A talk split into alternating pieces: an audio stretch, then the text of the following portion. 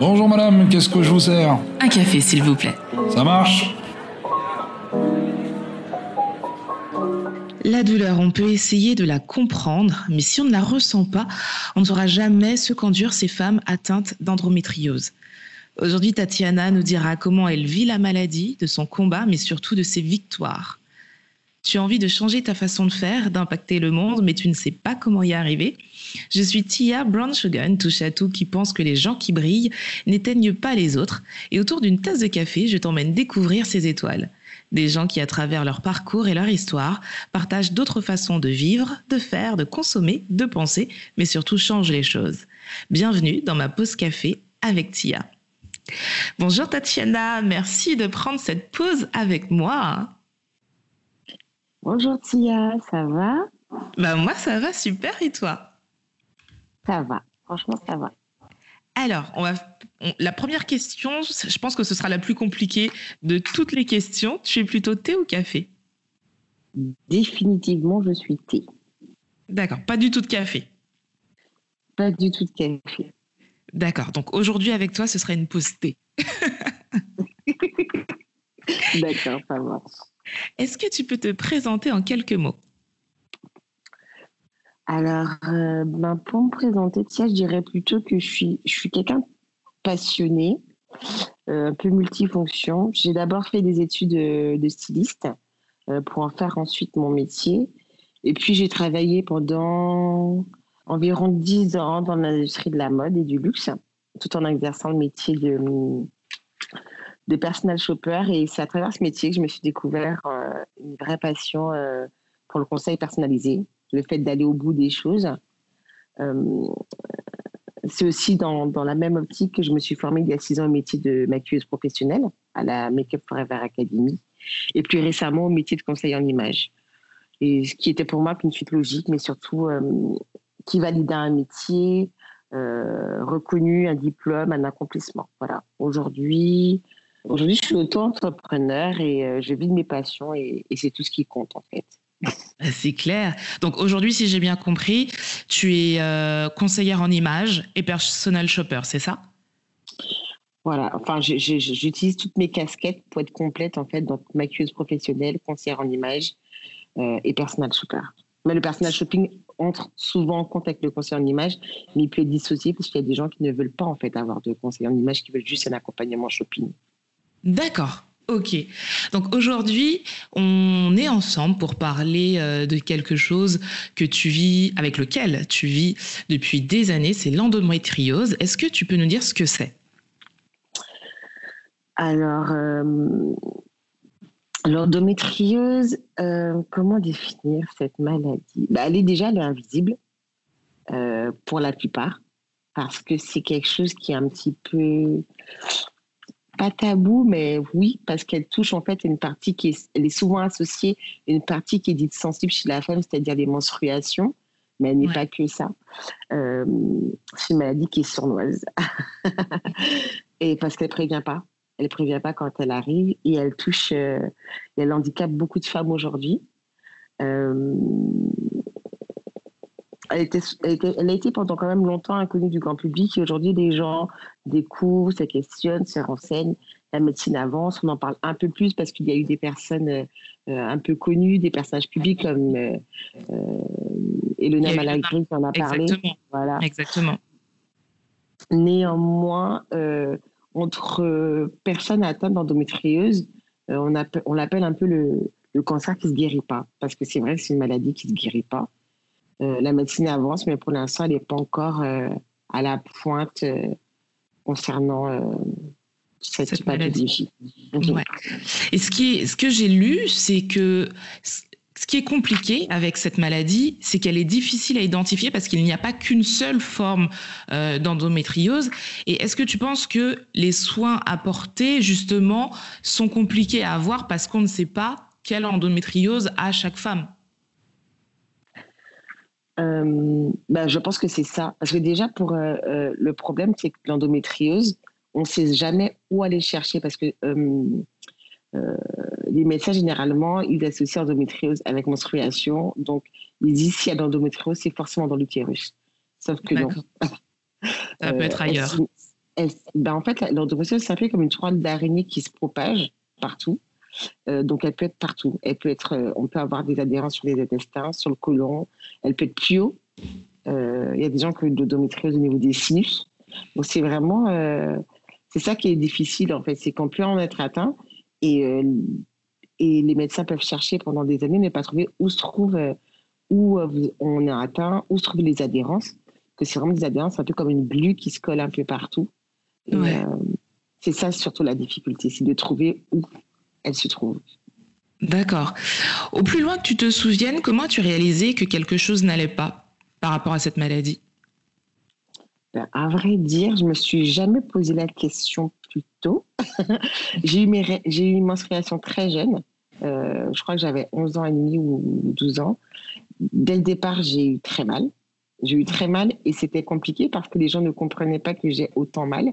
C'est-à-dire que je vomissais, j'avais des règles très abondantes. Je ne compte pas le nombre de fois où j'ai dû avoir ma jupe euh, tachée, parce que j'étais en Martinique et qu'on avait des uniformes. Ouais. Euh, euh, j'allais souvent à l'infirmerie, je vomissais. Enfin, c'était vraiment quelque chose de très douloureux. Et en fait, comme dans ma famille, euh, ma mère, ma tante avaient également des règles douloureuses, pour moi, c'était un petit peu comme si c'était héréditaire, de mère en fille. Donc, je me suis dit, c'est quelque chose de génétique, c'est ma famille, on a des règles douloureuses, c'est comme ça. Et puis, et l'endométriose, j'en ai entendu parler que, enfin récemment, ça fait peut-être euh, six ans, six ans parce que, euh, ben, en 2012, j'ai eu des, des, tumeurs à l'utérus, je me suis fait opérer. J'ai été en ménopause artificielle pendant plus d'un an et demi, où j'ai pas eu de douleur. Et en fait, euh, au bout de deux ans, j'ai recommencé à avoir des douleurs. Et là, j'ai flippé parce que j'avais été vraiment très traumatisée par, par les tumeurs, enfin les tumeurs que j'avais eues à l'utérus précédemment où euh, pendant six mois, euh, j'ai souffert et j'avais, je perdais énormément de sang, ce qui faisait qu'on a dû retarder euh, et repousser trois fois l'opération jusqu'à ce que mon taux de globules rouges remonte, mon taux de fer aussi. Et, et c'est comme ça qu'on a commencé à chercher. Et, j'ai commencé en ayant à nouveau des fibromes. Et c'est là que le médecin il a commencé à, à s'inquiéter parce que ça revenait très vite en fait. D'accord. Et c'est là que vous avez pu mettre un mot sur ce que tu avais. Ben, ils n'ont pas tout de suite mis ce mot-là. ils n'ont pas tout de suite mis ce mot-là parce que j'ai d'abord eu des fibromes. Souvent, c'est ça. Les femmes qui sont atteintes d'endométriose ont souvent des utérus fibromateux. Donc, euh, souvent, ça commence par ça. Et puis, euh, au début, ben, quand j'ai commencé à me poser des questions, c'est parce que les gens commençaient à en parler. Euh, et j'ai eu des médecins qui m'ont dit non, non, non, c'est pas ça. Il y en a qui n'y croyaient pas du tout. Donc, euh, du coup, j'ai dû avoir plus de consultations. Et, c'est en retournant en Martinique, parce que depuis, je vis au Luxembourg, euh, que mon médecin qui m'avait opéré euh, des fibromes en 2012 a demandé que je voie une spécialiste. C'était une, une comment ça s'appelle Une spécialiste donc, qui était dans son cabinet d'à côté, qui elle a vu que j'avais d'abord de la dénomiose et en voyant la dénomieuse, m'a demandé de faire une IRM et c'est là qu'on a vu que j'avais de l'endométriose et que le stade était déjà avancé. Mais au début, il pensait que ça pouvait pas être ça puisqu'il m'avait, entre guillemets, remis l'utérus à neuf pendant, euh, euh, en 2013 et c'était euh, que deux ans et demi plus tard. Donc pour eux, c'était trop vite. Enfin, ça, Pour eux, une maladie pouvait pas survenir aussi vite. Mais en fait, si. Comment tu, à l'époque, quand tu ne savais pas ce que tu avais, comment tu gérais la douleur? Parce que c'est compliqué, tu as mal, tu as hyper mal. Est-ce que toi, tu étais vraiment focus J'ai des règles douloureuses, donc ça ne peut être que ça Ou est-ce que tu essayais quand même autre chose? En fait, j'ai pas compris euh, d'où provenaient mes douleurs, puisque en fait, quand j'ai été opérée en 2012 euh, des tumeurs à l'utérus, euh, elles étaient grosses et en fait du coup j'avais eu une remontée des organes, euh, vessie compressée, des poches de puits à l'intérieur. Enfin il m'a fait un nettoyage. D'ailleurs au début il m'avait dit qu'il m'enlevait tout et j'ai eu une telle crise de larmes qu'il m'avait dit ben je pourrais voir quelle ouverture euh, commencer à l'intérieur. Et c'est parce qu'en fait il y avait eu tellement de dégâts qu'il m'a dit écoute là on va mettre ton utérus en mode off donc ménopause artificielle et là je l'ai très mal vécu puisque euh, il m'avait dit bah, tu as une ménopause artificielle tu vas prendre entre 10 et 15 kilos peut-être. J'en ai pris 17. Je suis passée de 50 à 67 kilos, donc pour moi c'était horrible. Mais c'est surtout qu'après l'opération, je n'ai plus eu de règles douloureuses. En fait, quand elles sont revenues, j'ai eu un peu mal, mais c'était à des années-lumière de ce que je vivais depuis 27 euh, ans. Donc du coup, les douleurs d'endométriose sont arrivées hors règle. Et du coup, je ne savais, enfin, c'était vraiment, euh, mais qu'est-ce que c'est que ça? Quelles sont ces douleurs? Parce que j'avais, j'avais pas les douleurs habituelles. J'étais habituée conditionnée à avoir des règles douloureuses, à vomir, euh, être pliée en quatre, à avoir des règles qui durent sept jours. Et là, j'avais des règles qui duraient quatre jours, cinq jours, mais pas douloureuses. Par contre, hors règle, je morflais. C'est ça qui est bizarre quand même. Exactement, c'est que j'ai pas compris et donc du coup, euh, je l'ai très mal accueilli et je trouvais ça, enfin j'ai trouvé ça pas juste. Bah, c'est normal. Mais tu te soignais comment à l'époque? Tu prenais quoi? Tu prenais beaucoup de médicaments ou euh? Ben en fait, oui, parce qu'après avoir eu des tumeurs, j'ai la, la ménopause artificielle, j'avais un traitement lourd, d'ailleurs que je ne supportais pas. Donc il fallait que je vive avec les effets indésirables parce que euh, j'ai beaucoup d'interactions médicamenteuses. Par exemple, je suis allergique euh, codéine, aspirine, ibuprofène, donc tout ce qui est antidouleur. Donc, euh, moi, j'avais des, traitements un petit peu, comment dire ça, un peu traficotés, que les médecins essaient de me trouver. Mais à chaque fois, je développais tous les symptômes, toutes les interactions médicalogiques. C'est-à-dire que j'avais, s'il y avait marqué effets secondaires, nausées, c'est sûr que je les avais, diarrhée, c'est sûr que je les avais. Donc pendant un an et demi, j'ai supporté. Et un jour, j'ai appelé mon médecin. Euh, je me rappelle, j'étais à mon travail et je lui ai dit euh, euh, j'arrête tout. J'arrête tout. Je veux plus avoir autant d'effets secondaires et être malade à mon travail. Des fois, j'ai de fermer la boutique parce que je vomissais. Donc, et c'est là que j'ai décidé, devait être en 2015 ou 2016, de commencer à chercher, me renseigner comment me soigner naturellement. C'est arrivé comme ça. Et depuis, tu te soignes naturellement? Totalement. Enfin, non, je mens. Quand je suis en crise extrême, j'avoue je prends un peu un antagonisme, mais c'est quelque chose qui est fort et qui a tendance à décaper l'estomac. Donc j'essaie d'en prendre le moins possible. Mais euh, voilà, j'ai commencé à me renseigner, à me soigner naturellement. Après, mon médecin, je l'ai vu l'été 2017, il m'a dit bah, écoute, Tatiana, j'espère que tu as retiré euh, bah, tout ce qui est euh, euh, lactose, gluten, etc., parce que ça crée des adhérences. Ça, j'avais déjà fait cette démarche-là, mais c'est vrai que des fois, ben, je me disais, ça va, une fois, ça va pas me faire de mal, sauf que non. un écart. Ça passe pas. Ça se répercute peut-être pas le jour même, mais deux, trois jours après, où je suis pliée dans mon lit. Mais au début, je faisais pas du tout la corrélation, puisque ça arrive que deux, trois jours après. Ouais. Et euh, les produits naturels que tu prends pour te soulager, c'est quoi? Euh, alors, vraiment, la, base euh, dans, mon alimentation, de ma façon de me soigner, au début, je faisais beaucoup d'infusions avec du curcuma, de poivre et de persil. Ça, je prenais ça tous les matins. Et je restais le maximum à jeun en ne buvant que ça pendant toute une matinée. C'est-à-dire que de mon lever jusqu'à 14 heures, je ne mangeais rien. Je ne buvais que ça. Et c'est vrai que ça m'aidait énormément, énormément. Euh, et euh, ben, je crois que je me soigne essentiellement grâce aux infusions de curcuma. Et puis, je me soigne ben, en enlevant plein d'aliments. En fait, j'écoute mon corps maintenant et je vois les aliments avec lesquels mon corps réagit bien euh, et ceux avec lesquels il réagit moins bien. Et des fois, même dans les aliments sains, euh, mon corps réagit pas bien. Par exemple, des, quelque chose tout bête comme le poivron, mon corps réagit pas bien. Puis, je me renseigne. j'ai retiré le maïs de mon alimentation alors que le maïs, ben, c'est rien de c'est rien d'exceptionnel, c'est pas du gluten, c'est pas du lactose, mais c'est inflammatoire.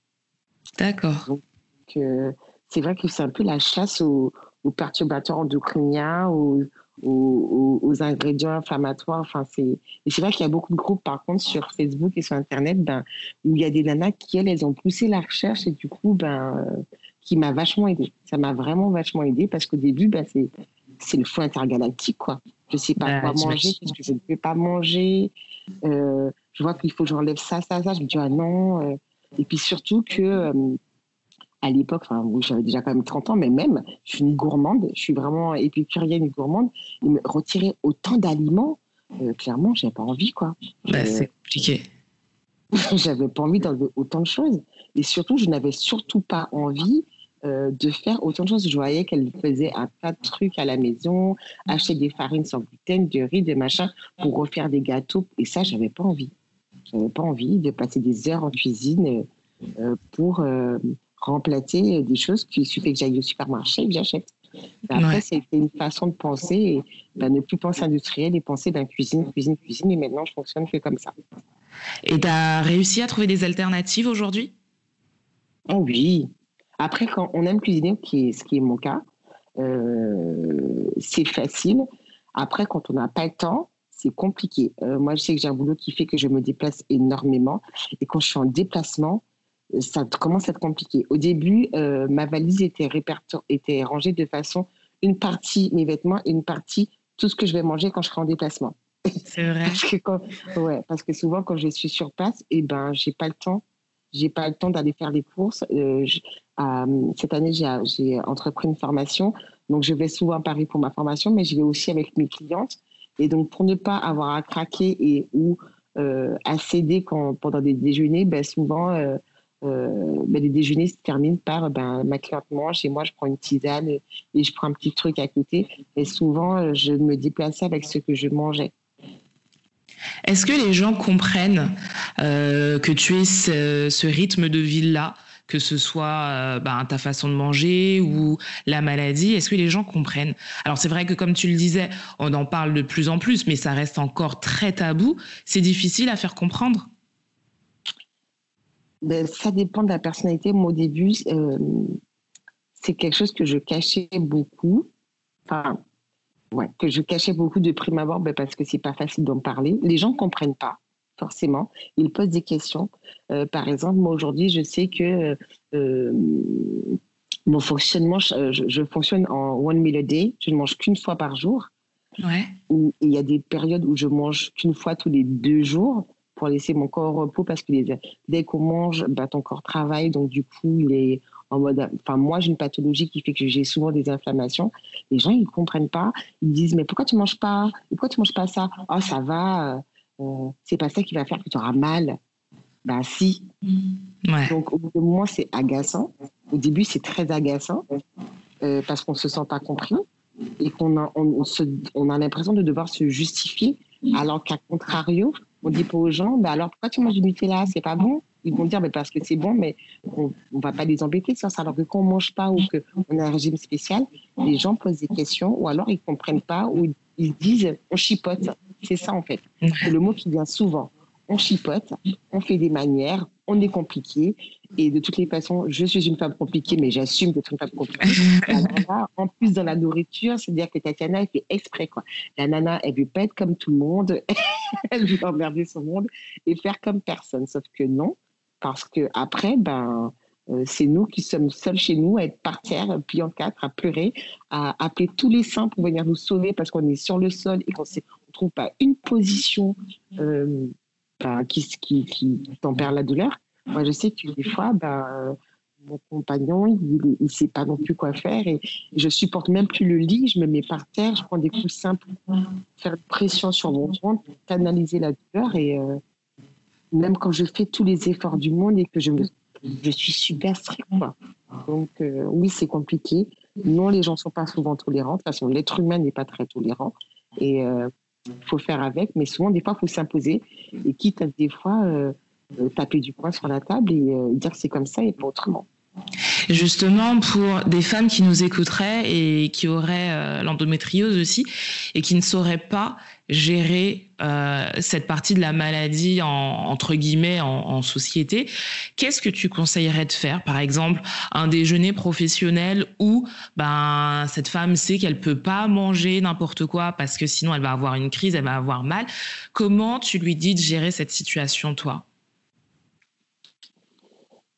Ben, euh, ben, de la gérer comme elle le sent déjà le plus important, c'est de s'écouter. Cette maladie, c'est vraiment, euh, euh, moi j'explique que c'est tellement perso qu'il faut faire ce qui est bon pour soi et pas pour les autres. Et si les autres ne comprennent pas, c'est tant pis. Moi, je sais que lors de mes, de mes rendez-vous professionnels, euh, j'ai encore eu le cas il n'y a pas longtemps, j'ai fait l'erreur une fois de déjeuner quand même, alors que c'était un menu imposé parce que c'était un, un, repas avec ma société. parce que je travaille aussi pour une marque de cosmétiques. Et ben, j'ai subi les conséquences, mais la fois d'après, ben, sous des airs de, de, de, filles précieuses et qui fait attention à sa ligne, ben, j'ai dit que je préférais ne pas déjeuner parce que je faisais attention à ma ligne, parce que j'avais pas envie de m'étaler sur la maladie et que c'était mon choix. Donc, euh, quelque part, je fais ça aussi parce que, un, ça évite l'éducation et que ça, ça rassure l'audimat par les gens avec qui on est. Et, puis, deux, ça me, ça me protège moi. C'est-à-dire que c'est mon jardin. Je sais que je suis dans une période où je jeûne parce que je suis en crise. Et donc, j'ai pas envie de me justifier. Donc, euh, euh, je minaude ou en disant ben, que je préfère ne pas déjeuner, que je vais m'accompagner avec un thé, ou clairement ne pas manger ni boire du tout. Et les gens, euh, limite, ben là, ils ne posent pas de questions parce qu'ils disent c'est bien, fais attention à sa ligne. Mais pas elle jeune parce qu'elle a une maladie qu'on ne comprend pas. Est-ce que c'est. comment dire Est-ce que des fois, tu as l'impression que c'est trop pour toi?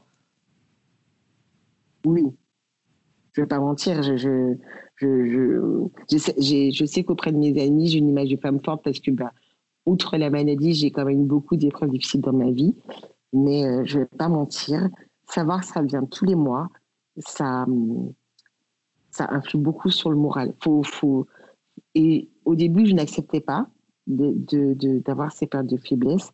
Mais aujourd'hui, je les accepte. Et si j'ai envie de craquer, de pleurer parce que j'en ai marre, ben je craque et, et je dis que j'en ai marre et je dis que c'est pas juste et, euh, et, je pète mon câble. Mon, mon, compagnon me regarde péter mon câble, il, me prend dans ses bras parce que je pleure et, euh, et il me soutient beaucoup, beaucoup, beaucoup.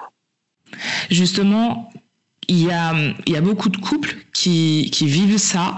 Alors, tu me le disais quand on en a parlé, quand on a préparé l'émission, tu me disais, l'endométriose, c'est pas qu'une maladie de femme, c'est aussi l'homme qui vit avec cette femme. Comment à deux, vous gérez ça ben, Au début, je me rappelle, ben, quand j'ai rencontré mon compagnon, euh, j'étais encore sous ménopause artificielle. Euh, et du coup, ben, j'avais aucun problème, tout allait bien, j'avais pas de menstruation. Pour lui, c'était là. C'était ouh, c'était J'étais trop content. Elle est dispo 30 jours dans le mois, elle n'a pas de douleur. Le gars, il était béni, quoi. Il était super content. Sauf que quand c'est arrivé, il n'a pas compris. il n'a pas compris. Il s'est trouvé un peu dépassé bah, parce qu'il ne connaissait pas la Tatiana d'avant qui, pendant 27 euh, ans, avait eu des règles douloureuses à vomir, euh, à être pater, etc. Et tout d'un coup, euh, il s'est dit, mais qu'est-ce qui lui arrive? Donc, il était un petit peu dépassé. Et puis, c'est quelqu'un qui, qui, est très compréhensif. Donc, euh, et puis, et puis là, il m'a déjà vu tomber parce que je suis maladroite, etc. Donc, il savait que j'étais pas chochotte. Donc, si j'avais mal, c'est ce que c'était. Euh, c'était vraiment euh, ça. Ouais, c'était vraiment ça. Donc, c'est vrai qu'il était là. J'ai encore une scène, ça devait être au tout début de notre relation, où on était chez ses parents et, je me suis mise par terre parce que je ne supportais plus le lit. C'est souvent ça, je ne sais pas pourquoi la, douleur fait que je ne supporte pas du tout le lit. Et il s'est mis par terre avec moi. Il a pris plein de coussins, il a fait comme une espèce de petite cage autour de moi. Et il est resté avec moi par terre, à me caresser les cheveux, à m'apaiser. Et depuis ce jour, euh, je crois que c'est ce qui a fait que je l'ai gardé. Mais parce que c'est pas facile euh, pour les hommes aussi. Et souvent, les hommes, ils sont un petit peu, euh, comment dire ça, mal à l'aise avec la notion de douleur, mal à l'aise déjà avec les menstruations, beaucoup chez les femmes. Mais les hommes n'aiment pas euh, les, les, les, femmes malades. Ils, ils aiment bien avoir euh, que, que le bon. Une nana jolie qui s'entretient, qui fait attention à elle, mais surtout pas qu'il soit malade. Ça, c'est, ils n'ont pas envie de gérer ça. Et tomber Parce sur c'est dur à gérer Pas seulement pour ça, mais je pense aussi que clairement, entre guillemets, ça les embête, quoi. ouais. Ça les embête, ça les intéresse pas. Pour la plupart des hommes. Mais, mais, mais, mais c'est vrai que euh, pour eux, c'est pas non plus facile de, de bah, d'être avec quelqu'un qui est souvent malade. C'est, je pense que psychologiquement aussi, pour eux, c'est pas facile. Et je sais que souvent, euh, au début, je disais, euh, je demandais à mon compagnon, es sûr, tu veux rester avec moi Tu sais, c'est tous les mois. moi, c'est tout le temps parcours du combattant. Et puis, j'ai pas que cette pathologie-là. Donc, donc c'est important aussi à eux, des fois, de leur demander comment ils vont. Ouais. Parce qu'il n'y a pas que nous. De, faire attention à eux et de prendre soin d'eux aussi. Ça va dans les deux sens. C'est-à-dire est là pour moi pendant les crises, mais quand je suis pas en crise, ben, je suis là à 3000% pour mon compagnon. Mais tu vois, ça c'est vraiment important de le souligner parce que peut-être que des femmes malades partent du principe qu'elles sont malades, donc ça doit aller que dans un seul sens. Mais comme tu le dis, il y a des périodes où ça va. Et même, je me dis que si... Alors, c'est vrai que moi, parlant de ça, c'est peut-être facile parce que je ne vis pas la maladie, donc c'est peut-être facile de le dire. Mais je me dis, comme tu le dis si bien, pour qu'il y ait un soutien, il faut que ça aille dans les deux sens. Et les moments où ça va un petit peu mieux, ben, montrer qu'on est là aussi pour l'autre et que finalement, tout ce qu'il fait, il ne le fait pas pour rien et que l'amour est aussi là. Ah, mais totalement. Totalement. Euh, euh, enfin, moi, je sais que euh, des fois, je suis en crise et il se met à faire des choses dans la maison, etc. Moi, je sais quand je suis en crise, mon compagnon est adorable. C'est-à-dire qu'il il range la maison, il me demande de rien faire. Et souvent, je culpabilise de le voir. Euh, au début, on va dire qu'au début, je culpabilise beaucoup de faire. En fait, c'est ça aussi, vivre en couple, euh, c'est partager des tâches. Et ben, quand je vais mieux, ben, je suis là à 3000%. C'est-à-dire qu'il me pose des questions. Lui aussi, il, il, travaille pour une société, mais il est aussi auto-entrepreneur c'est être ensemble sur ces projets et ben, c'est être une équipe. Alors, c'est pas toujours facile parce que ben y a des fois moi je suis très désagréable quand j'ai mal et que ça ne se calme pas je j'arrive je on sait plus quoi faire en fait on sait plus quoi faire pour que ça se calme et du coup rien euh, peut être très énervant parce que ben, parce que c'est comme ça. Donc euh, au début je culpabilisais d'être très désagréable. Maintenant je ne culpabilise plus du tout. Mais à côté de ça, euh, euh, je m'excuse, je, suis là pour lui, je lui apporte beaucoup de soutien. Des fois, je lui dis, quand je fais des nuits blanches et qu'il fait des nuits blanches avec moi, ben, et si moi je vais mieux, même quand je suis en crise, parce que la crise, c'est pas en mode tout le temps t'as mal, c'est as des périodes d'accalmie, mais c'est comme l'œil d'un cyclone, et puis tout d'un coup, ça repart. Ben, mes périodes d'accalmie, je suis au petit soin avec lui, je vais lui faire un petit thé, je vais lui faire à manger, je vais lui dire merci. Et c'est super important parce que ce n'est pas un dû. Pour moi, je ne vois vraiment pas ça comme un dû. C'est-à-dire qu'il n'est pas obligé de se lever pendant la nuit pour me faire des bouillottes. Il n'est pas obligé, quand j'ai mal, de me... il pourrait dormir tranquillement dans son coin, me tourner le dos et me laisser gérer ma douleur toute seule. Donc, à côté de ça, bah, je suis très reconnaissante, mais vraiment. Et, je t'en parle et ça m'émeut parce que euh, c'est la première fois que j'ai un compagnon qui est comme ça et, et je, je montre vraiment beaucoup ma reconnaissance. Et lui, il a beau me dire non mais c'est normal. Non, ce n'est pas normal parce que euh, il y a des hommes qui feront pas ne feraient pas autant que lui il fait et euh, notamment je, je, dis ça parce qu'il y a beaucoup de groupes sur l'endométriose sur internet etc et il y a des femmes qui sont pas du tout reconnaissantes et qui qui, euh, ben, qui se retrouvent seules parce que euh, soit le compagnon n'arrive pas à gérer avec elle la douleur, ou alors ça se passe très mal, ça détruit le couple, parce qu'il y a aussi euh, un aspect qui est un peu tabou, qui est la sexualité entre, ben, avec la maladie, puisque la maladie est clairement dans ton couple, elle s'initie dans ton couple, donc c'est pas facile à gérer. Donc pour moi, c'est vraiment important de, de, savoir lui dire merci, de prendre soin de lui au maximum, parce que ben, c'est euh, c'est normal et parce que lui, bah, il prend soin de moi. Et aussi de comprendre ben, que, ben, par exemple, des fois, il a des besoins, moi, je suis pas dispo, ou euh, parce que je suis trop fatiguée, parce que la maladie, ça fatigue énormément. Euh, moi, je sais que ça m'épuise parce que je gère beaucoup sans médicaments. Donc, quand tu passes une nuit entière à avoir mal et à gérer, ben, c'est des nuits blanches. Hein. donc, il, faut les récupérer. Souvent, je récupère pas parce que je travaille, je travaille beaucoup. Donc euh, voilà, c'est je faut être reconnaissant et, rien n'est acquis en fait. C'est pas un dû qu'il soit là pour moi, qu'il fasse des nuits blanches avec moi, c'est pas un dû. Donc euh, voilà. Pour moi, c'est vraiment important qu'il sache que ben que, ben, déjà que merci. Et puis que ben, moi aussi euh, si lui il n'était pas bien qu'il était malade ben j'aurais été là de la même façon à 3000% de la même façon pour lui. Ça, c'est cool.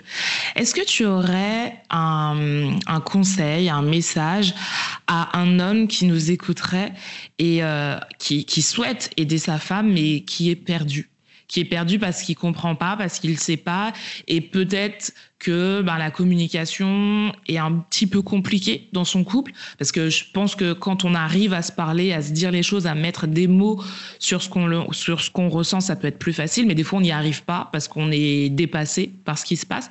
Est-ce que toi, tu aurais un conseil à lui donner à cet homme-là qui nous écoute? Le premier conseil que je pourrais lui donner, ben, c'est de communiquer. Moi, je sais que euh, la, communication, c'est vraiment quelque chose de très important euh, et que souvent, il peut être dérouté par la situation. Donc, euh, ben, de communiquer, d'y aller tout doucement. Souvent, les femmes, elles ne sont pas très à l'aise avec ça. d'écouter et puis ben, pourquoi pas lui aussi de se renseigner. Moi, je sais que mon compagnon, c'est après c'est ça, c'est sa nature, il s'est beaucoup renseigné sur la maladie. Euh, et puis que ben, s'il est vraiment amoureux de cette femme, ben, d'embrasser, ben, de se dire que c'est pas juste ce mois-ci, de prendre en compte que euh, la maladie, ce sera là tout le temps. Par exemple, mon compagnon a mis, euh, a téléchargé l'application Flow sur son téléphone. Donc, du coup, il me dit Ah, tu auras tes règles dans 7 jours. ah, t'as mal Ah, ben c'est normal, tu es en PPM. Il a sur son téléphone. Donc, des fois, j'ai mal. Je me dis, mais mince, pourquoi j'ai mal? Il me dit, mais si, regarde, tu as J-9 et, et d'habitude, euh, les douleurs arrivent à J-10. Donc, euh, c'est génial. D'accord. c'est lui qui me dit pourquoi j'ai mal. Donc, euh, c'est si c'est du travail, en fait. C'est vraiment du travail. Et c'est pas facile. Ce sera tout le temps facile. Mais quand on s'aime, ben, c'est aussi ben, avoir euh, le côté euh, difficile. Mais ce qui est vraiment, vraiment important, c'est de se parler. Et, euh, et que lui, s'il a des frustrations, s'il y a des choses, ben, de le dire, parce que nous, on ne peut pas deviner. Hein. Les femmes sont très intuitives, certes. On est plus intelligente qu'eux aussi. on n'est pas voyante. Non, on n'est pas voyante. Donc, s'ils ne nous disent pas, on peut pas deviner. Donc, des fois, ça peut créer des tensions dans le couple, ben, tout simplement parce qu'il y a des non-dits. Moi, je sais que mon, compagnon, il parle pas beaucoup. Et euh, des fois, je dois y aller, quoi. Je dois y aller, lui demander. Euh, et euh, des fois, il me dit Non, mais ça va, t'inquiète. Mais c'est pas vrai. C'est pas vrai. Il dit Non, mais je veux pas t'embêter. Mais si, embêtez-nous. Enfin, on est déjà suffisamment embêtés avec nous-mêmes. Donc, c'est bien des fois de se décontrer de nous et être centré sur quelqu'un d'autre. Ouais. Tu me disais que tu pratiquais du sport, on en a parlé, mais tu m'as aussi dit que ça t'arrivait pendant tes séances de sport d'avoir mal avant, pendant et après. Donc j'avoue que moi ça m'a ça m'a quand même choqué parce que me connaissant, moi si j'ai mal avant, mais je ne mets pas un pied dehors, c'est même pas imaginable. Donc pourquoi t'infliges ça à ton corps? Je ne sais pas. en vrai. en toute honnêteté, c'est vrai que j'aime beaucoup le sport, notamment j'aime beaucoup courir. C'est un peu mon, euh, c'est mon antidépresseur entre guillemets. C'est mon, c'est un peu mon moteur. Euh, quand je vais courir, je me vide la tête, je me réorganise euh, et je, je, je, classe les choses j'applique ça à mon corps parce que si je le fais pas, euh, comme je t'ai dit précédemment, l'endométriose, c'est un peu comme une toile d'araignée. C'est-à-dire que si tu n'entretiens pas la maison, ben, l'araignée qui sa toile, elle fait sa vie et tu te retrouves avec des toiles d'araignée partout. Ben, l'endométriose, c'est ça. Sauf que ça devient, c'est souvent, euh, j'en parle avec certaines femmes, euh, c'est un peu le, le, serpent qui se mord la queue parce que on a mal, on va pas faire de sport. La maladie prend de la place, donc on a encore plus mal, on finit par pas faire de sport. Mais moi, je ne vois pas ça comme ça. Donc, des fois, j'ai mal et je me force. J'y vais. Pendant que je le fais, j'ai mal. Sauf que une fois que mon corps est un peu chaud, ben, la douleur diminue, s'atténue, enfin, ou pas. Euh, il n'y a pas longtemps, je suis allée courir. et J'ai eu mal du premier au cinquième kilomètre, mais je l'ai fait quand même. Donc, je me suis arrêtée des fois, deux, trois fois. Euh, au premier kilomètre, quand elle, est arrivée et qu'elle m'a lacéré le ventre, j'ai un sanglot qui est sorti, mais tout seul, que je n'ai pas contrôlé. Donc, je l'ai laissé sortir. Mais je ne me suis pas arrêtée parce que je me suis dit, si tu ne le fais pas, tu enfin, je ne sais, pas comment, je sais pas comment expliquer. Après, c'est ma façon de fonctionner parce que j'ai un mental comme ça. Beaucoup d'amis me disent que j'ai un mental qui est fort, mais c'est parce que si je ne le fais pas, personne ne le fera pour moi. Et que quand je me suis décidée, bah, aujourd'hui, tu vas courir tant, ben, bon, ce jour-là, je m'étais dit que j'allais courir 10 km. J'en ai couru 7, mais je l'ai fait quand même. Et, et, ben, ça a marché parce que après, autant j'ai eu mal pendant 5 km, mais de toute la journée, j'ai pas eu mal. Alors que je serais restée à la maison, j'aurais subi la douleur du matin jusqu'au soir. Est-ce que finalement le, le mental, c'est ton meilleur anesthésiant finalement? Clairement. Clairement. Mon mental, c'est vraiment mon meilleur anesthésiant. Euh, par exemple, euh, cette année, je ne sais pas si c'est le fait d'avoir beaucoup plus de déplacements qu'avant, parce que mon métier, enfin mon, entreprise se développe, mais je me déplace beaucoup plus et du coup, j'ai vraiment beaucoup travaillé euh, d'octobre à, janvier parce qu'il y avait des fêtes et Black Friday, etc. Et mon corps été fatigué et donc du coup, mes crises étaient vraiment très violentes. Et euh, ben, j'ai profité du confinement pour faire des choses que je voulais faire avant, c'est-à-dire euh, m'octroyer des périodes de jeûne. Par exemple, j'ai jeûné pendant une semaine le mois dernier pour réduire mes inflammations. Et ça a marché parce que ça paraît bien, mais de 10 jours de douleur, j'en ai eu que 7. Et sur 7, il n'y en a eu que 3 où c'était vraiment insupportable. Et ça, pour moi, c'est ça, c'est ça, une victoire. Ça, non, mais c'est même pas une petite victoire, c'est genre la grosse victoire avec mon chéri. Limite, on a fait la fête dans la maison, il était trop content. Euh. Et genre, je me dis, oh, regarde, regarde, je suis à J-7, j'ai pas et c'est et c'est ça, en fait. il me disait, euh, lui me disait, ah non, comment tu peux pour tenir Et les deux premiers jours étaient durs. Rester sans manger, sans boire, c'est dur parce que sur sept jours, je suis restée quatre jours sans manger, sans boire. Mais il me disait, euh, ma force, c'est mon mental, en fait. Et, c'est souvent ce problème que j'ai avec. Euh, je vais peut-être paraître intolérante, mais j'aime pas le côté euh, je suis malade, je m'applique pas sur mon sort. Euh, non, on est malade, ok, mais la maladie, ça ne nous définit pas. Et c'est pour ça que moi, je suis très. j'ai une pathologie, mais l'endométriose, c'est pas ma maladie. C'est une pathologie que j'ai, c'est pas moi. Moi, je suis Tatiana, je suis auto-entrepreneur, et la maladie, c'est, ben, je vis avec en tout cas, elle vit avec moi parce que c'est moi qui. Et souvent, c'est, et souvent, c'est ce que je dis. Je dis, mais attends, mais c'est pas toi qui vas diriger. Des fois, je lui parle. Hein. Je dis, mais attends, mais c'est pas toi qui vas diriger. C'est moi, je dis, j'ai ça à faire aujourd'hui. Et des fois, j'ai, mal. La dernière fois, on a repeint toute la maison. Euh, j'avais mal. Je faisais des pauses. Mais je fais comme si je l'entends pas. Je mets de la musique à fond. Je mets de la musique de, la marque de, de, chez moi. Enfin, j'écoute du zouk, du dance, tout ça. Et en fait, d'être actif, c'est qu'on n'y pense pas, on n'est pas concentré sur nous. Et ben, du coup, c'est des petites victoires euh, sur la douleur. Et pour moi, c'est le plus important, en fait. de ne pas laisser euh, les douleurs nous définir, mais plutôt euh, on les laisse cohabiter avec nous. C'est-à-dire qu'elles sont là en, en, CDD tous les mois. Mais c'est super bien ce que tu dis parce que je pense que ça peut aider beaucoup de femmes qui, qui sont perdues et qui sombrent dans la douleur justement parce qu'elle est là, elle est présente quotidiennement. Et essayer, alors c'est pas évident, c'est pas évident d'avoir ce mental d'acier, tout le monde ne l'a pas, mais essayer au moins petit à petit, step by step, se dire, voilà, aujourd'hui, alors je vais peut-être pas courir 5 km, mais aujourd'hui, je vais faire le, le tour du pâté de maison juste pour m'aérer, juste pour déjà me sentir vivante. Je me je pense que ça peut faire énormément de bien. Et puis après, on a fait le pâté de maison, ben peut-être qu'on va accélérer un peu euh, la l'allure ou peut-être faire autre chose, faire du yoga, faire des choses comme ça. Je pense que que tu dis, c'est vraiment important parce que finalement, c'est un cercle vicieux de rester et juste regarder la maladie et la subir. Alors que quand tu fais autre chose, ben, tu vis. Tu vis. Alors oui, la maladie est là et elle sera toujours là, mais au moins tu vis et tu t'épanouis dans autre chose. Exactement. Et ce que je disais, c'est que je ne demande pas à tout le monde d'aller courir parce que tout le monde n'aime pas ça déjà. Bien sûr. Pour beaucoup de gens, courir, c'est chiant mais de trouver des choses qui, qui nous font plaisir. Moi, je sais que j'adore danser et que c'est la première chose que j'ai fait quand je suis venue vivre ici, c'est que j'ai cherché euh, des écoles de danse. Bon, je n'ai pas trouvé, mais j'ai rencontré une prof de Zumba qui est géniale.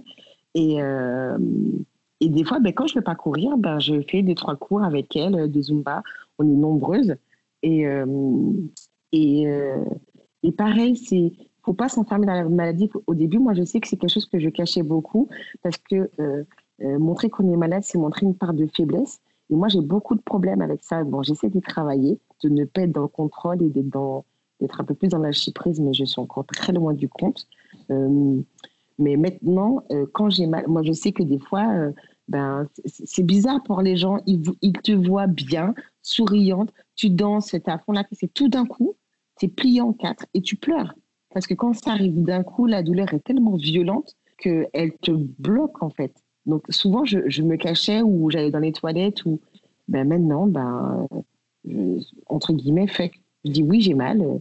Qu'est-ce que ben, J'ai une pathologie qui fait que j'ai mal. Maintenant, ma coach euh, sportive, elle sait que j'ai mal. Il y a des fois, c'est elle qui me dit non, non, Tatiana, tu es en crise depuis deux jours, on ne fait pas de coaching aujourd'hui. Moi, je dis si, si, si. si, si, si, si, c'est programmé, euh, je fais. Des fois, c'est elle qui me dit non. Il y a des fois où clairement, je ne peux pas parce que ça fait deux, trois jours que je n'ai pas dormi. Mais des fois, j'y vais et pendant le coaching, on est en train de courir, je m'arrête euh, l'alarme, elle sort toute seule parce que je ne vais pas mentir, hein, l'alarme, elle sort. J'ai accepté de montrer cette faiblesse-là à ma coach, mais, euh, mais souvent, je lui montre que euh, j'ai cette faiblesse-là, mais c'est pas, ça ne me définit pas. Et, et finalement, au lieu d'être perçu ben, comme quelqu'un qui a une pathologie, la pauvre petite, ben, au contraire, on est perçu comme des femmes fortes. Il faut être fier de, de savoir gérer cette douleur, ne pas la laisser nous envahir donc c'est petit pas par petit pas, trouver quelque chose qui nous plaît, qui nous fait bouger. Et en même temps, quand on bouge, ben, ça fait du bio mental et on, se, on est moins centré sur sa douleur, moins centré sur ça. Alors c'est vrai que c'est pas facile. il y a des filles qui, ont qui sont atteintes de passions beaucoup plus graves que moi et qui ont dû arrêter de travailler. Moi, je vais pas mentir, euh, c'est très très handicapant pour le travail. Je, là, encore, je parle avec des collègues, des fois je travaille, mais quand je suis en période de crise, ben, il faut compter la période de crise, mais la, semaine d'après, parce qu'en fait, ça fatigue tellement que la semaine d'après, on a zéro énergie. Donc, euh, j'ai une copine euh, qui, qui, me dit souvent rigolant, non, mais euh, toi, tu es, opérationnel une semaine dans le mois. Parce qu'une fois, je lui avais dit, non, mais moi, je suis bonne une fois dans le mois. Une seule fois dans le mois, c'est pas gonflé. Je suis pas gonflée, mon ventre, il est plat, j'ai pas de douleur. mais c'est aussi ma période où j'ai mon seul regain d'énergie. Donc, ben, quand cette période-là, elle dure 10 jours, mais cette période-là, ben, je rattrape euh, tout mon retard, je me mets productive à fond. Mais pour ça, il faut vraiment se donner un coup de pied dans les fesses. Et donc, des fois, j'y arrive pas. Donc, des fois, je demande à mon compagnon de me donner ce coup de pied dans les fesses. Donc, euh, de, au lieu de procrastiner, parce que la maladie peut aussi beaucoup procrastiner, euh, de, de, de, me motiver, de me forcer, de me dire bien, tu t'assieds au, bureau avec moi et on bosse ensemble. Ouais. Il y a un sujet aussi qui est assez délicat quand on parle euh, d'endométriose, c'est l'enfant, avoir un enfant. Euh, toi, tu conçois les choses comment? Est-ce que tu en as déjà parlé avec ton compagnon? Est-ce que tu t'es déjà renseigné? Tu n'as pas, pas d'enfant aujourd'hui? Est-ce que c'est compliqué? Avoir un enfant quand on a l'endométriose? Oh, Ben oui, ben, c'est compliqué. Moi, je sais, enfin, euh, aussi loin que je m'en souvienne, quand j'étais plus jeune, je disais que je voulais pas d'enfant, que j'adopterais. Je ne sais pas pourquoi j'avais ce, cet adage dans ma tête. Et puis, euh, la question s'est posée en 2012, en décembre 2012, quand euh, le médecin m'a dit que de ce qu'il avait à l'IRM, les dégâts sont. J'ai fait une hémorragie interne, donc lui, mes trompes sont bouchées, il va devoir tout me retirer. Et là, de se dire qu'on me prend ce droit-là, ça a été très dur. J'ai tellement pleuré, jusque même sur la table d'opération, elles ont commencé à m'endormir, les infirmières. Je leur ai dit non, non, non, non, euh, vous m'endormissez pas, je vais voir le chirurgien. Et je l'ai supplié, je dit s'il vous plaît, faites ce que vous voulez, mais je ne suis pas prête. Et à partir de là, ben, c'était quelque chose qui a commencé à me travailler. Parce que dire qu'on n'en veut pas, c'est une chose. Mais qu'on nous retient le droit, c'est totalement différent.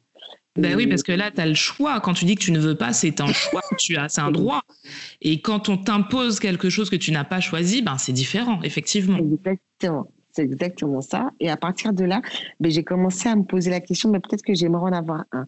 Et puis j'ai rencontré mon compagnon, où je me suis dit, eh ben, un petit bout de nous deux, mais je savais dès le départ, et mon médecin m'a prévenu euh, que ce serait le parcours du combattant, puisque euh, je l'ai rencontré au moment où euh, j'étais en fin de période de, de, ménopause artificielle. Mes règles sont revenues et dès que mes règles sont revenues, mon utérus il a refabriqué des fibromes, refabriqué la dénomieuse. Et là, il m'a dit, et là, par contre, ce qui Alors, c'est ce que je reproche un peu aux médecins, c'est de nous mettre cette pression. Parce que moi, bah, du coup, j'avais déjà 30 ans. Et euh, me dire, ah oui, mais avec vos pathologies, c'est maintenant ou jamais. Sauf que euh, on va pas faire un bébé parce qu'un médecin nous dit de nous faire un bébé. ça, dépend, dans, on est, ça dépend, on est dans sa vie professionnelle, dans sa vie personnelle. Moi, je sais que je préparais mon départ pour le, au début, c'était la Suisse, mais après, ça a été Luxembourg parce que mon compagnon a créé une start-up là-bas. Mais c'était ça. J'ai dit, mais non, mais il me dit de faire un bébé, mais. Et puis lui, il n'était pas prêt. bah oui, ça aussi, ça se fait à deux. bah oui, ça se fait à deux. Je vais pas lui dire, écoute, mon coco, euh, mon médecin, il m'a dit que c'est maintenant. Donc, euh, Et d'ailleurs, je me rappelle, il était venu avec moi et il était un peu mal à l'aise parce que mon, mon gynéco, qui a été mon chirurgien que j'adore, hein, docteur Dia, euh, d'ailleurs, c'est un très bon médecin qui a la clinique Saint-Paul à Martinique, lui a dit, en le regardant, bon, ben, faut s'y mettre.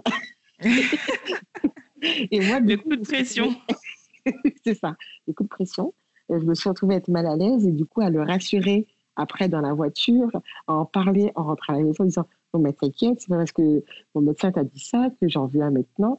Et, euh, et, nous, le problème, c'est que nous, nous, les femmes, on a cette horloge, cette horloge qui, qui tourne, quoi. Enfin, qui nous met la pression parce qu'on se dit Moi, j'ai 36 ans. Euh, la réserve d'ovocytes bah, diminue. Et, euh, et c'est vrai, c'est vrai que c'est compliqué. Nous, je sais que si on en veut, c'est le parcours du combattant. Euh, cette année, on a fait euh, des tests tous les deux pour savoir où on en est. Et moi, le médecin m'a dit, oui, avec l'état de nos adhérences, même si par mon endométriose a diminué avec ben, toutes les choses que j'ai mises en place pour que, avoir moins mal, mais voilà, c'est FIV. Je sais que pour certaines, c'est vraiment le parcours du combattant. En cas, celles qui ont vraiment ce désir profond euh, d'être maman, moi, c'est pas mon désir profond parce qu'au début, ça l'était pas.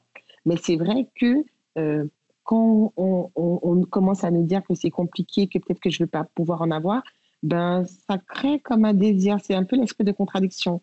Je sais pas comment te dire. Euh, c'est ça, c'est comme dire, ah ben, tu vois, me dit que je vais peut-être pas pouvoir en avoir, ben non, ben comment ça je peux pas en avoir? Ben si.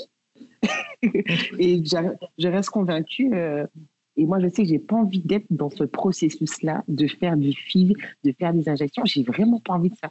Donc, si je dois en avoir, ce sera de façon naturelle. Et j'en ai parlé avec mon chéri, j'ai pas envie d'infliger ça à mon corps. J'ai déjà assez infligé parce que j'ai eu beaucoup d'opérations. Mon corps, il est plein de cicatrices et que j'ai envie aussi d'avoir un corps on flip, quoi.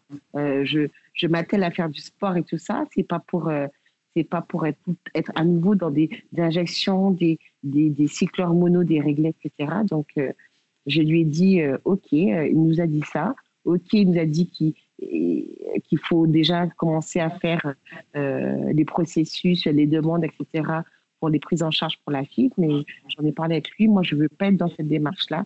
Donc, si je dois avoir un enfant, il arrivera. Et ben, si je ne peux pas, ben, j'adopterai. Mais je comprends que pour celles qui ont ce vrai désir au fond d'elles, qui ont toujours voulu être maman, que c'est difficile et compliqué. Et, j'ai toute ma reconnaissance parce que c'est vraiment, vraiment un parcours du combattant. Ouais. Mais c'est vrai que je pense qu'il faudrait, alors ça se fait, hein, on, en parle de plus en plus, mais c'est vrai que je pense qu'il faudrait vraiment mettre une lumière sur cette maladie pour que ben, la science puisse ben, faire son travail et développer tout ce qui serait euh, remède et peut-être même un jour vous guérir de, cette maladie. Ce serait vraiment une victoire. Ah, mais totalement. Et il y a quelque chose qui, me, qui m'a profondément dérangé. Moi, je sais qu'en Martinique, euh, euh, avant que je vienne vivre ici au Luxembourg, j'avais commencé à me renseigner pour le, fait de pouvoir congeler ses ovocytes et la France ne le fait pas. Et mm. c'est vrai que je trouvais ça pas juste parce que des pays qui sont juste à côté, la Belgique, l'Espagne le font. Et je pense que les femmes devraient avoir ce droit, comme le fait de. Moi, je sais qu'il y a une époque, euh, je prenais tout à la dérision parce que je n'acceptais pas la maladie. Et euh, je disais non, mais c'est pas grave, j'irai aux États-Unis, euh, je ferai appel à des mères porteuses.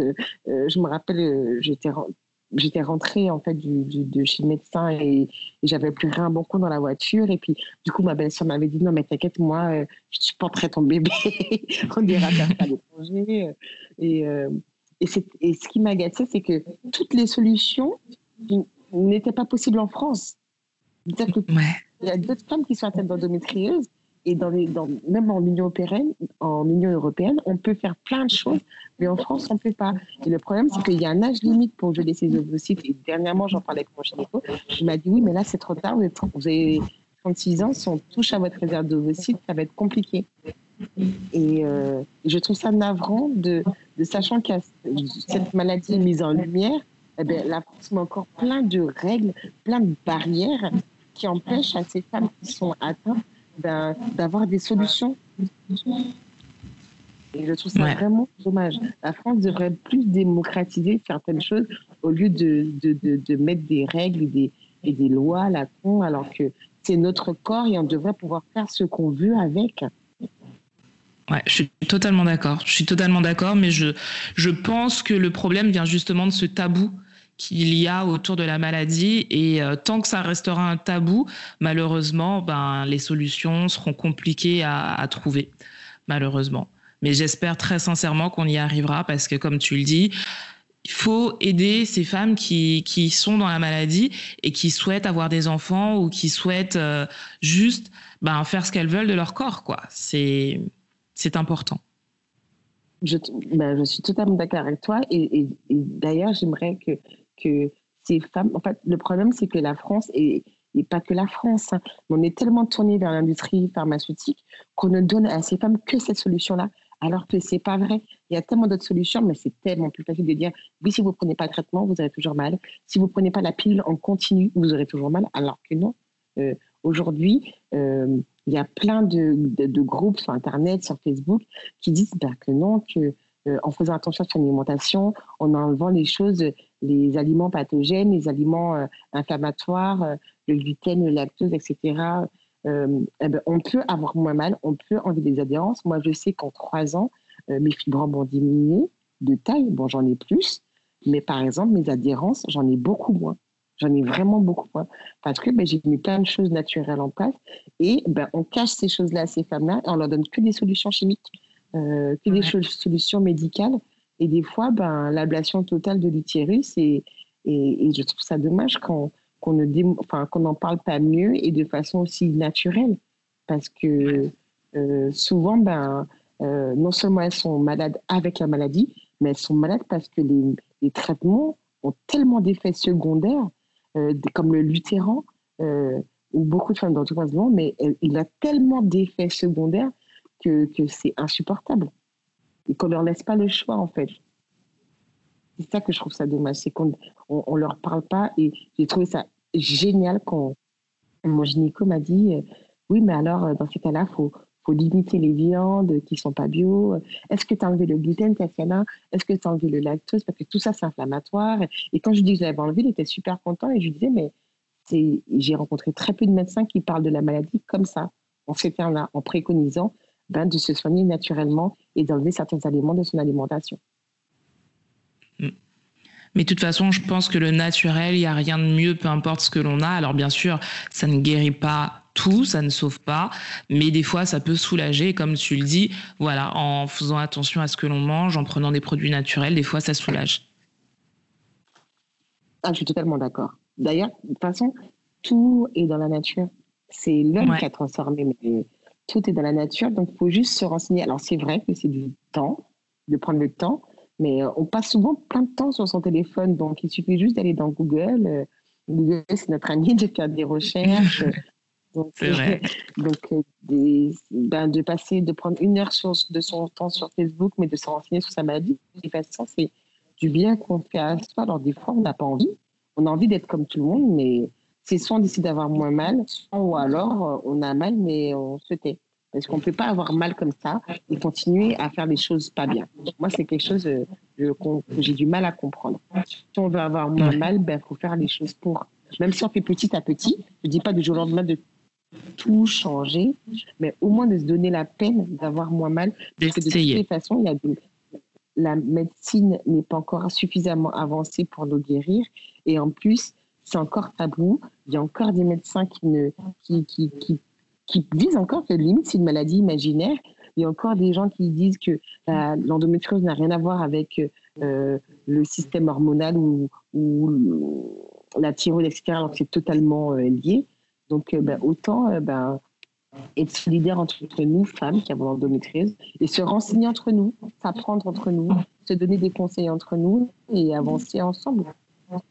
Parce que vous êtes finalement les plus aptes à dire ce que vous ressentez, ce que vous avez, et puis ce qui marche aussi, et donc euh, aider les autres. Ah, totalement. Par exemple, un truc tout bête, euh, euh comme demande, euh, qu'elle souvent me dit, mais attends, mais t'as mal, mais t'as pas si mal que ça, enfin. Et, et, en fait, c'est sur des forums où il y a eu des femmes qui ont déjà eu des enfants, qui ont déjà eu ont des accouchements difficiles et des douleurs d'accouchement. Et il y a des femmes qui disent qu'elles préfèrent un milliard de fois la douleur d'une contraction que la douleur d'endométriose. Et c'est là que je me suis dit, ah ouais, donc j'ai vraiment mal en fait. Avant ça, les gens me disent tellement, non mais ça va, c'est pas non plus. Euh, euh, au sein même de ma famille, il y a des gens à qui je parle plus parce que ben ils sont pas compréhensifs et qu'ils n'ont pas envie d'entendre et que de toutes les façons, ça peut jamais être aussi douloureux que ce que eux ils ont vécu. Sauf qu'ils sont pas de place. Ils sont pas de place. Euh, ils me disent non mais attends, euh, moi j'ai accouché, j'ai eu un accouchement qui a eu 24, qui a duré 24 heures. Euh, euh, tu peux pas me dire que tes douleurs c'est plus fort que ça. Alors, au début je dis ben je sais pas, je sais juste que euh, ça me met par terre. Moi je sais que ma coach une fois m'a dit quand je te vois avoir mal et te plier en quatre, j'ai l'impression que tu as une contraction. Mais en fait, mon médecin m'a dit que c'est comme une contraction, sauf que ça dure plus longtemps et ça fait même plus mal. Euh, le truc avec les contractions, c'est qu'une fois que le bébé il est sorti, on n'a plus mal. C'est ça. L'endométriose, ça s'arrête pas. Il n'y a pas de bébé qui sort, ça continue. Et, j'ai vu plusieurs témoignages comme ça, d'une femme qui ont des enfants qui ont dit que pour elles, les pics de douleur d'endométriose font beaucoup plus mal que, euh, que les contractions. Et c'est là que je me suis dit, ben, finalement, quand j'ai mal, j'ai vraiment mal. Parce qu'on se met des fois à douter. Hein.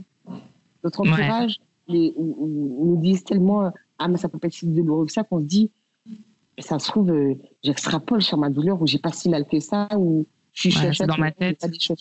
On n'est pas des chochottes. On n'est clairement pas des chochottes. Après, moi, ce qui me dérange avec les gens, c'est de vouloir comparer les douleurs. Chacun ressent la douleur comme il la ressent et on, pour moi, c'est tellement déplacé de dire, bah non, tu ne peux pas ressentir plus que moi parce que moi j'ai vécu ça. Bah non, il y a des gens qui vont euh, bah, avoir un accident et qui vont te dire non, la douleur ça a été, puis un autre qui, ben, la douleur sera pour le même accident, la, même pathologie, le même truc, ben, qui sera à terre, plié. Mais peu importe en fait, peu importe si la personne te dit qu'elle a mal, elle a mal, point barre. Exactement, exactement si quelqu'un te dit qu'il a mal, mais il a mal, point barre. Et, moi, je me rappelle, mon, moi, je, je, pense que j'ai une. Enfin, non, mes médecins me disent que j'ai une forte tolérance à la douleur parce que moi, quand j'ai mal, je fais quand même. Je, me, je me rappelle, j'ai été opérée, j'ai une ouverture de 20 cm sur le bas du ventre quand j'ai eu des tumeurs. Et moi, dès le lendemain, je voulais marcher. Sauf que non, on ne pas euh, de 20 cm le bas du ventre avec agrafe plus euh, plus point de suture, etc., sachant qu'on a dû remettre tous les organes en place parce que j'avais demandé d'organes. Moi, dès le matin, je me suis levée et j'ai voulu marcher. Et j'avais mal, hein. J'étais pliée comme une grand-mère, mais je voulais marcher. Je pleurais en marchant, mais il fallait que, je, fallait que je me sente vivante, fallait que... Et euh, c'est là que je me suis rendu compte que j'ai une très forte tolérance à la douleur. Mais je m'en doutais déjà un petit peu avant parce que j'ai des pathologies. Mais euh, ce qui est agaçant, c'est voilà, c'est tous les gens qui disent mais tu peux pas avoir. Et les gens sont toujours dans un concours de oui mais moi j'ai eu ça, euh, moi j'ai eu ça, toi c'est pas aussi grave que ça. Non, il faut savoir respecter chacun à ses douleurs. Il faut juste être être tolérant par rapport à ça. Puis c'est personnel, c'est tellement personnel.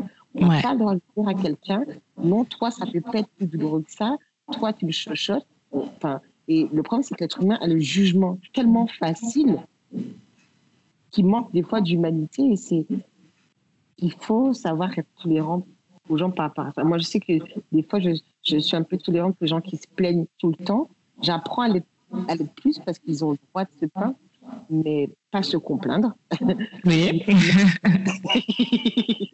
mais c'est vrai que la, la douleur, c'est tellement perso que que on, ne peut pas savoir en fait. On n'est pas dans le corps de l'autre, donc on peut pas savoir. C'est parce que moi, je suis un peu, je, suis dure envers moi-même que des fois, ben, je, je me refuse d'avoir mal et que du coup, ben, je me force à faire du sport, je me force à aller des rendez-vous. Des fois, je sais que je suis en crise et que je ne devrais pas aller à ce rendez-vous-là parce que je risque d'être mal à ce rendez-vous-là. Et je prends la voiture, je me retrouve à être arrêtée sur le bord de la route où mon compagnon s'inquiète. Il m'appelle et il me dit Mais tu, devrais être rentrée, t'es où? Ben, Je suis garée sur le bord de la route parce que je suis incapable de conduire. Parce qu'appuyer sur l'embrayage, ben, appuie sur mes douleurs, etc. Mais à côté de ça, tu sais que tu es vivante. Ouais, c'est ça. oui, c'est un peu, un peu maso, je pense. Je suis un petit côté un peu maso. non, mais je comprends, je comprends. Là, on arrive à bientôt une heure de, de, de, conversation super intéressante. Si on ne devait retenir qu'une chose de ton expérience, ce serait laquelle? Si tu avais un message à faire passer ou si tu voulais qu'on ne retienne qu'une chose, ce serait quoi? De ne pas laisser. Euh, euh, vraiment, je pense que ce serait de ne pas laisser la, la maladie nous définir. C'est-à-dire que c'est une maladie, mais ce n'est pas notre maladie, qu'on on, l'accepte comme locataire dans notre vie et euh, qu'il ne faut pas perdre espoir et puis de vivre en fait, de vivre. C'est-à-dire que quand elle est là, ben, d'accepter qu'elle est là, mais de vivre. Si on a des projets, de les faire. Si on a envie de se renouveler, de le faire. Et que de ne pas laisser la maladie nous en empêcher. Alors oui, des fois, on sera fatigué, mais on fait quand même. C'est-à-dire que voilà, que de, avec la maladie, ben moi j'ai passé un nouveau diplôme, j'ai fait plein de choses. J'ai peut-être pris un peu plus de temps que d'autres, où il y a eu des fois où j'ai été plus lente que d'autres, mais de faire quand même, de pas s'en empêcher, et c'est vraiment le plus important. C'est-à-dire qu'on la laisse être locataire de notre vie, et encore euh, on est gentil, parce qu'on peut la virer quand on veut, mais c'est surtout notre vie, c'est le plus important, ce qu'on veut faire, et euh, est-ce qu'on voilà de ne pas mettre de côté des projets, ne pas dire quand j'irai mieux je ferai ça. Non, on fait et même si on fait plus lentement, on fait quand même parce qu'après on regrettera et on se dira oui euh, j'ai laissé la maladie prendre le pas sur ma vie donc euh, ce que c'est le c'est le message que je donnerai à toutes ces femmes c'est de ne pas perdre espoir et d'essayer d'être le plus positif possible, de trouver des choses qui nous rendent heureux avec la maladie en petite location euh, dans notre vie. C'est tout. Bah, je trouve que c'est une magnifique conclusion. En tout cas, vraiment merci de m'avoir accordé cette pause. C'est, euh, j'en ai appris beaucoup et c'est vrai que ça remet plein de choses en place. Merci à toi, Tatiana. Et euh, je te fais de gros bisous et je te dis à bientôt. Moi aussi, je t'embrasse fort et vraiment merci pour ce moment de partage, les deux, et, et à bientôt. À bientôt.